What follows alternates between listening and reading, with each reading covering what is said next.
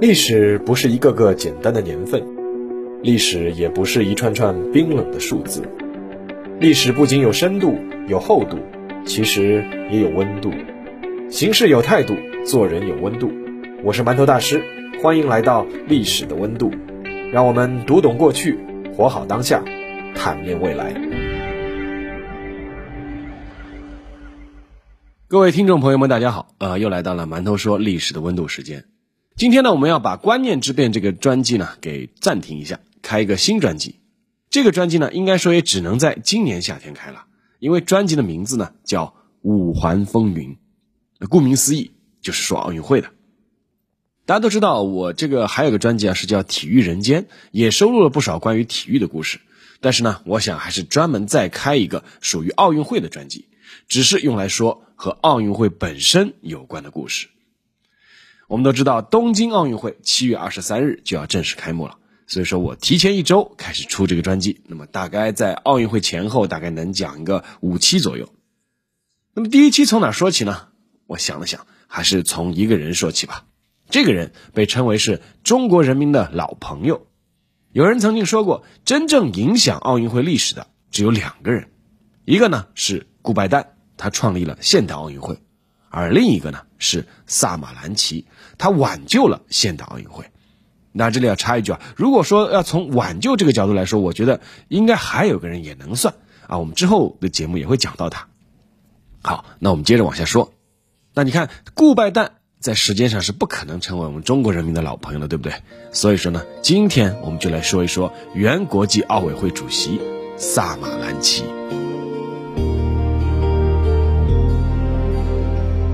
如果说在上世纪七十年代末，有很多媒体断言奥运会将在二十一世纪彻底消失，这句话你信吗？不管你信不信，当时有很多人是相信的。我们就看那几年的那几届奥运会吧：一九七六年的蒙特利尔奥运会，一九八零年的莫斯科奥运会，以及一九八四年的洛杉矶奥运会的申办。在那几年里啊，很多人觉得奥运会能够继续办下去。简直将是本世纪最大的奇迹，为什么呢？我们先来看1976年的加拿大蒙特利尔奥运会。从1940年就开始申办奥运会的加拿大蒙特利尔，终于在1970年获得了第二十一届奥运会的主办权。为此，加拿大奥委会是大兴土木，新建包括奥林匹克中心在内的一大批体育场馆和奥运村。结果呢，导致各项费用是直线飙升，最后是出现了十多亿美元的大亏空。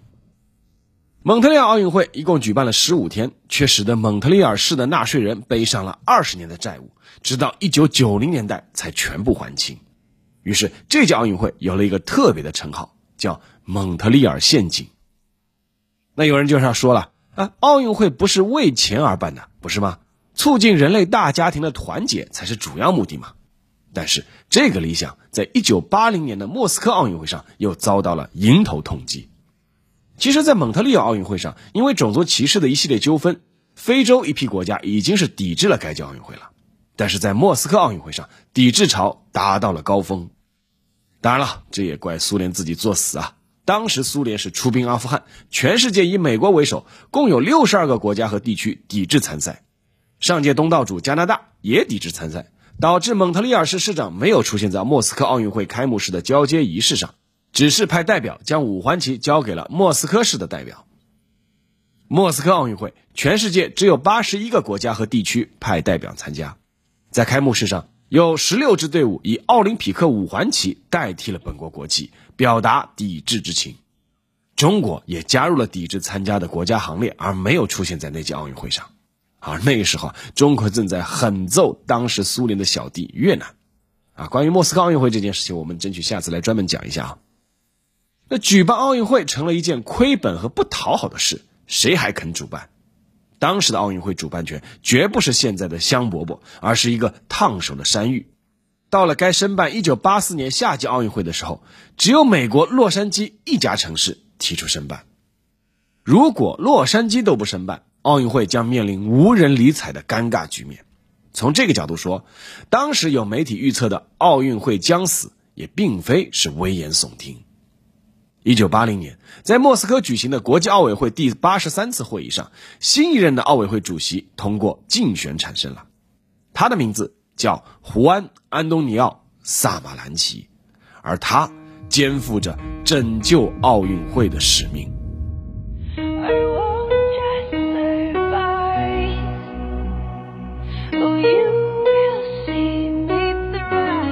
在当选国际奥委会主席之前，萨马兰奇的生平其实并没有什么惊人之处。一九二零年出生在西班牙巴塞罗那的萨马兰奇，精通法语、英语、俄语和德语，并且在二十三岁时担任西班牙皇家体育俱乐部旱冰球队的教练，和体育开始结缘。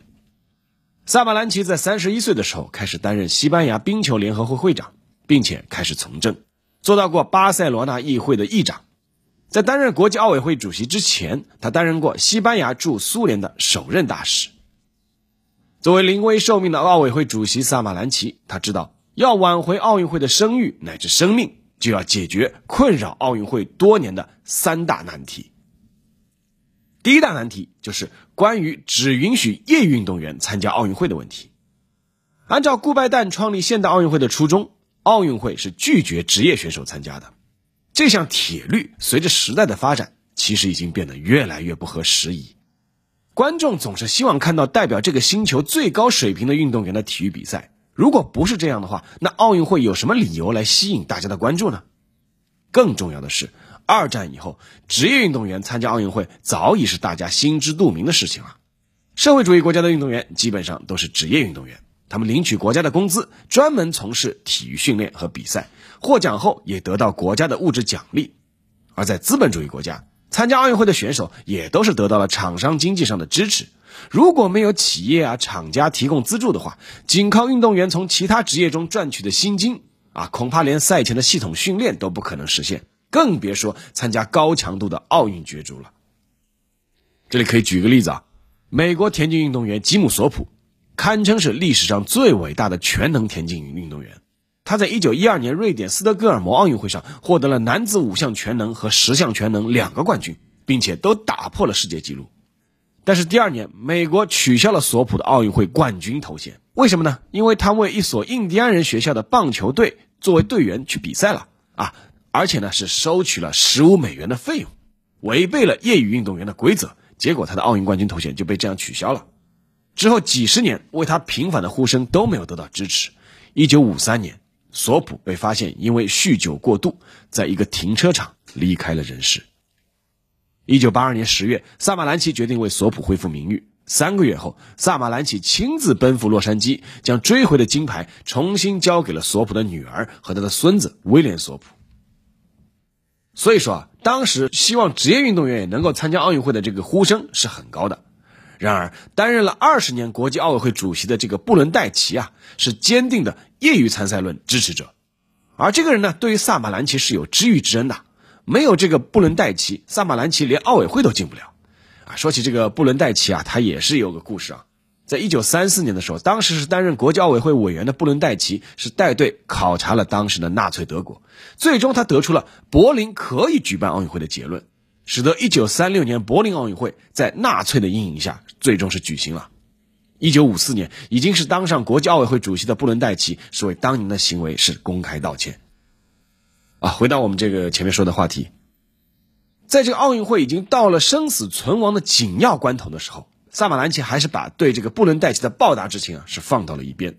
他是公开指出，体育运动对于某些人来说是可以成为目的的。而不是他生活的其他内容的辅助手段。在顶住了巨大压力之后，刚刚当选主席不久的萨马兰奇，在一九八一年修改了奥林匹克宪章的有关条文，去掉了“业余”一词，并且委托各国际单项体育协会制定自己的条款准则，由协会确认参赛选手是否符合参赛原则，只要协会认可，国际奥委会也予以同意。这里举个例子啊，比如说一九八四年洛杉矶奥运会的时候，当时男篮的职业选手还是不能参赛的。当时是从北卡罗来纳大学毕业的迈克尔乔丹，他是专门是推迟与芝加哥公牛队的签约，这样呢才能以大学生球员的身份代表美国男篮参赛，因为他是不允许职业运动员参赛，但是他允许大学生参赛。结果乔丹在那届奥运会上场均得到二十七点六分，率领美国队是夺得了冠军。在允许职业运动员参加奥运会之后，以篮球、网球为代表的一批高水准职业运动员是被获准参赛，大大提高了奥运会的观赏性，也使得奥运会超越了很多单项赛事，成为了全球第一大体育赛事。萨马兰奇面临的第二大问题是奥运会如何能够尽可能避免政治的干涉。二战结束以后，一道铁幕是缓缓落下，美苏两大阵营之间的冷战影响到了方方面面，再加上各种宗教、领土纠纷推动的恐怖主义，奥运会成了一个承载这些负面影响的大舞台。一九七二年的慕尼黑奥运会就发生了一个惊人惨案，那这个事情我后面会专门用一期来讲啊。一九七六年的蒙特利尔奥运会是首先出现了大规模的抵制。一九八零年的莫斯科奥运会，我们前面讲过了，几乎是将奥运会给分裂了。而还有一点不应被人遗忘的是，作为这个世界上人口第一的中华人民共和国，是长时间一直被排除在奥运会大家庭之外。为此，萨马兰奇一上任就开始了超强度的会员国走访，他一天只睡五个小时，足迹遍及五大洲，行程达到了两万四千公里。在频繁的走访中，他与各国元首和政府首脑保持密切和融洽的关系，同时在与联合国的合作中签署了一系列提案与协议，推广奥林匹克运动，推崇和平的理念。萨马兰奇是外交官出身，他拥有周游列国、合纵连横的能力。外加在他上任之后，冷战的氛围正在渐渐的变淡，也给他提供了一个较好的国际环境。经过萨马兰奇的努力。中华人民共和国在一九八四年顶住了苏联的压力啊，因为苏联要报复一九八零年美国抵制，所以说他也号召所有的社会主义阵营的国家是要抵制洛杉矶奥运会。那中华人民共和国还是参加了洛杉矶奥运会，重返奥运会大家庭。从一九八八年汉城奥运会开始，再也没有出现因为政治原因抵制奥运会的现象。两千年的悉尼奥运会，朝鲜和韩国甚至联合组队出现在了开幕式上。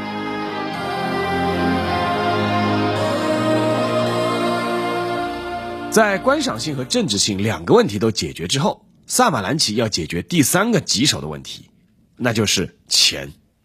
为了保证奥运会的纯洁性，从顾拜旦开始，国际奥委会是基本不接受商业赞助的。奥运会的举办费用完全由主办城市承担，而且不得以盈利为目的。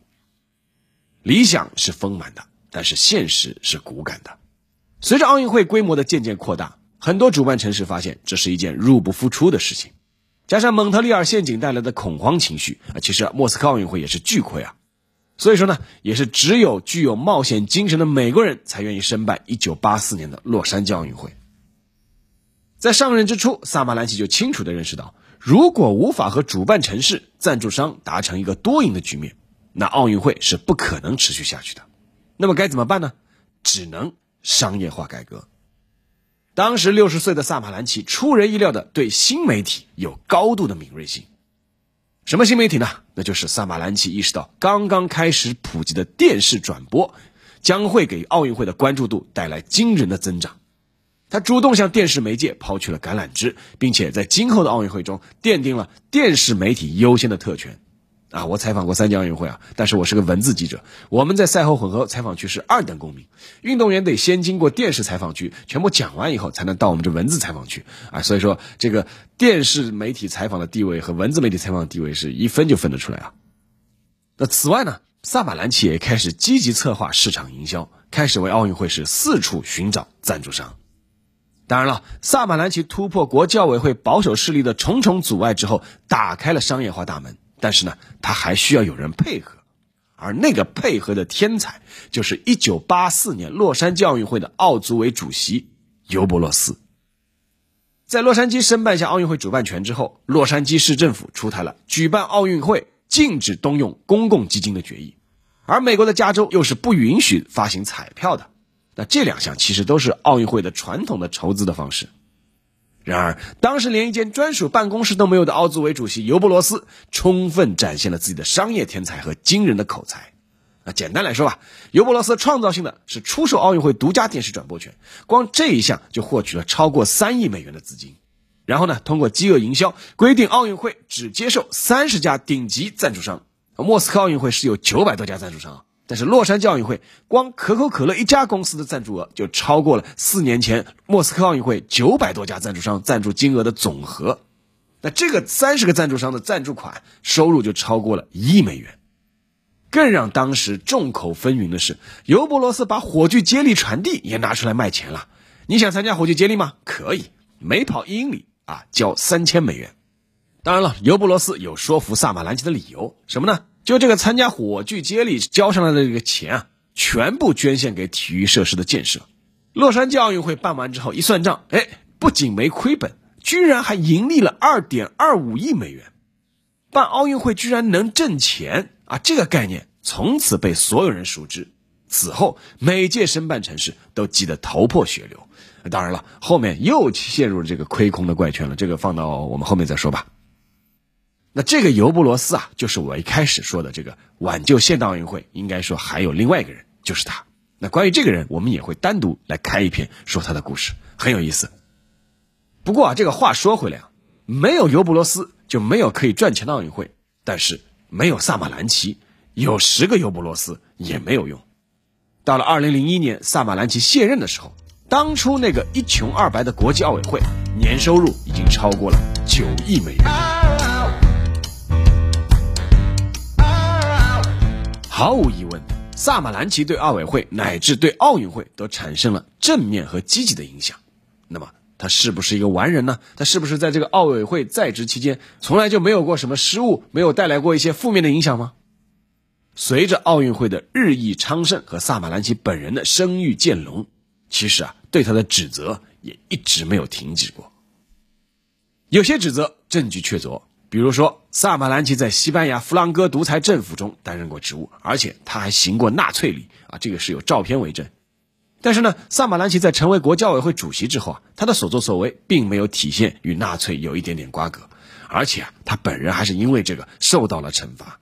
在他卸任的时候，因为他有过那段纳粹经历，所以说他并没有被授予洛桑荣誉市民的称号。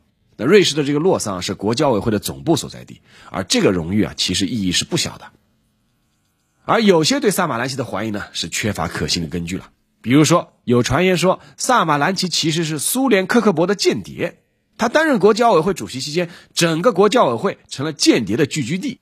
当然了，这些指责是完全没有证据的。但是呢，不可否认的是，奥运会虽然在萨马兰奇的任内获得了空前的发展，但还是表现出了一些弊端，毕竟还是让人发出了不少反对的声音。比如说商业化，商业化是一把双刃剑，一方面。商业化挽救了奥运会，但另一方面，过度商业化也开始成为奥运会的一个问题。国际奥委会为了保证和满足赞助商的利益，开始损害观众乃至运动员的利益。比如说，观众在场馆里面只能买到是交了赞助费的餐饮品牌，但是价格就往往很贵。有人曾经评价啊，奥运会是活了，但是奥林匹克运动死了。又比如兴奋剂，在萨马兰奇的任内啊。奥运会开始变得全球瞩目，或许也正是因此，在荣誉和金钱的催动下，运动员服用兴奋剂的案例也开始大幅度上升。世界反兴奋剂组织前主席庞德公开将原因归咎为萨马兰奇的打击不力。他说：“萨马兰奇对这个话题不感兴趣，他既不为反兴奋剂工作拨款，也不肯利用国际奥委会的影响力督促各单项协会清理兴奋剂，他从来不愿意这么做。”而商业化侵入奥运会，还带来了另外一个巨大的问题，那就是腐败。二零零二年盐湖城冬奥会申办期间发生的腐败案，堪称是萨马兰奇任内最大的败笔。为了使盐湖城获得举办冬奥会的资格，盐湖城奥组委向国际奥委会多名委员通过各种方式行贿，手段包括赠送滑雪板、来福枪这些高档消费品，以医疗费或者奖学金的方式令委员获得经济利益，甚至还为一些委员的色情消费买单。当然了，奥运会它本身也开始面临一个巨大的问题，那就是越来越庞大，越来越臃肿。一九八零年莫斯科奥运会设二十一个大项，二百零三个小项，一共是五千一百九十七名运动员参赛。而到了二零一六年巴西的里约热内卢奥运会，已经到了二十八个大项，三百零五个小项，参赛的运动员是上升到了一万零五百名。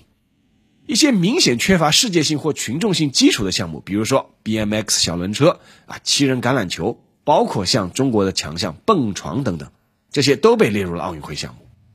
那在这样的背景下，即便是已经是完全商业化了，但是奥运会已经成为每一届主办城市的一个沉重负担。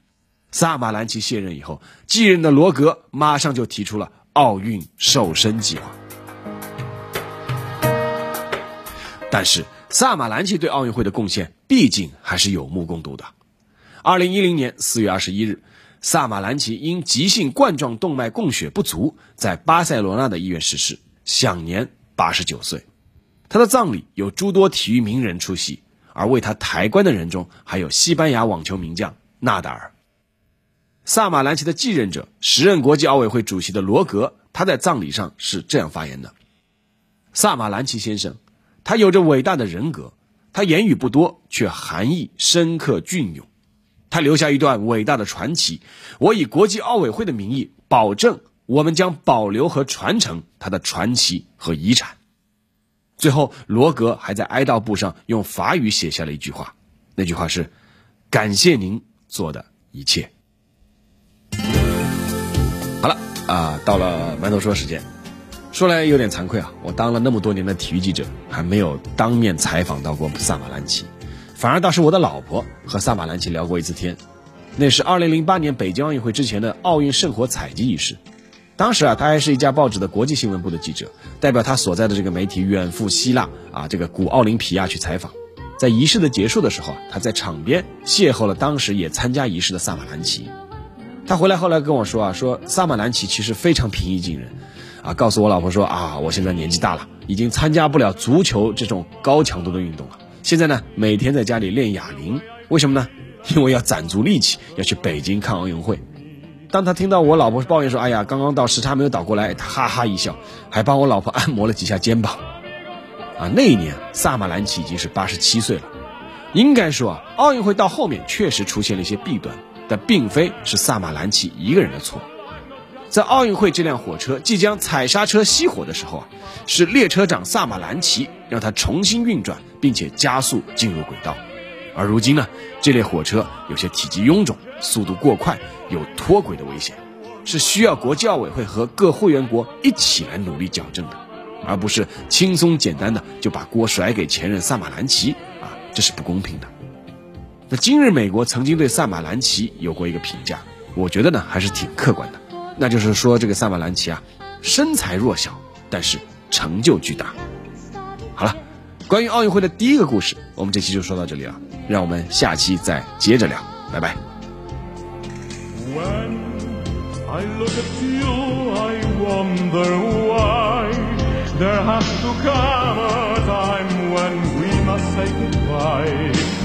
alive when we are together.